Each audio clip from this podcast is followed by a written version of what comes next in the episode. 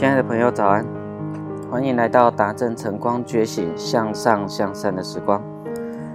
张忠谋说，有一天朋友买来纸笔砚台，请他题几个字，因为他不知道写什么，而且很多人也没写书法了。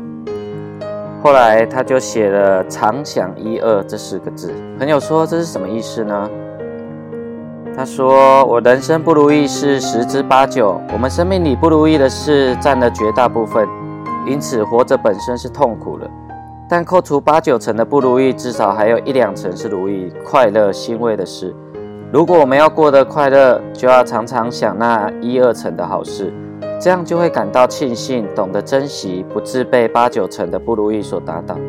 朋友听了非常的欢喜，抱着常想一二回家了。几个月后，他又来探视我，向我求治。他说：“每天在办公室劳累受气，一回家后看到那幅常想一二就很开心。但墙壁太大，字显得太小，你再写个几个字吧。”后来他又写了下联“不失八九”，上面又写了“如意”的横批。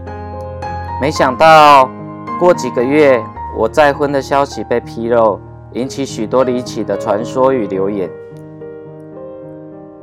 有一天，朋友打电话来说，他正坐在客厅看着我写的字。他说：“我想不出话什么话来安慰你，不然就念你自己写的字给你听吧。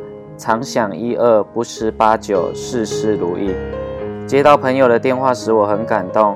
我常常觉得别人的，呃，在别人的喜庆上锦上添花很容易，但在别人的苦难中雪中送炭却很困难。那种比例大概也是八九与一二的比例吧。不能雪中送炭的不是真朋友，更别说那些落井下石的人了。常想一二的观想，乃是在重重乌云中寻觅一丝黎明的曙光，在滚滚红尘中开启一些宁静的消息。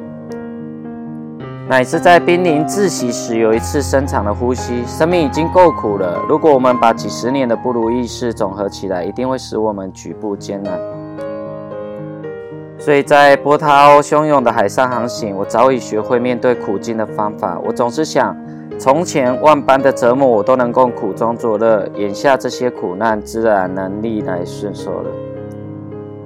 所以使我深深感动的不是他们的苦难，因为苦难到处都有。使我感动的是他们面对苦难时的坚持、乐观与勇气。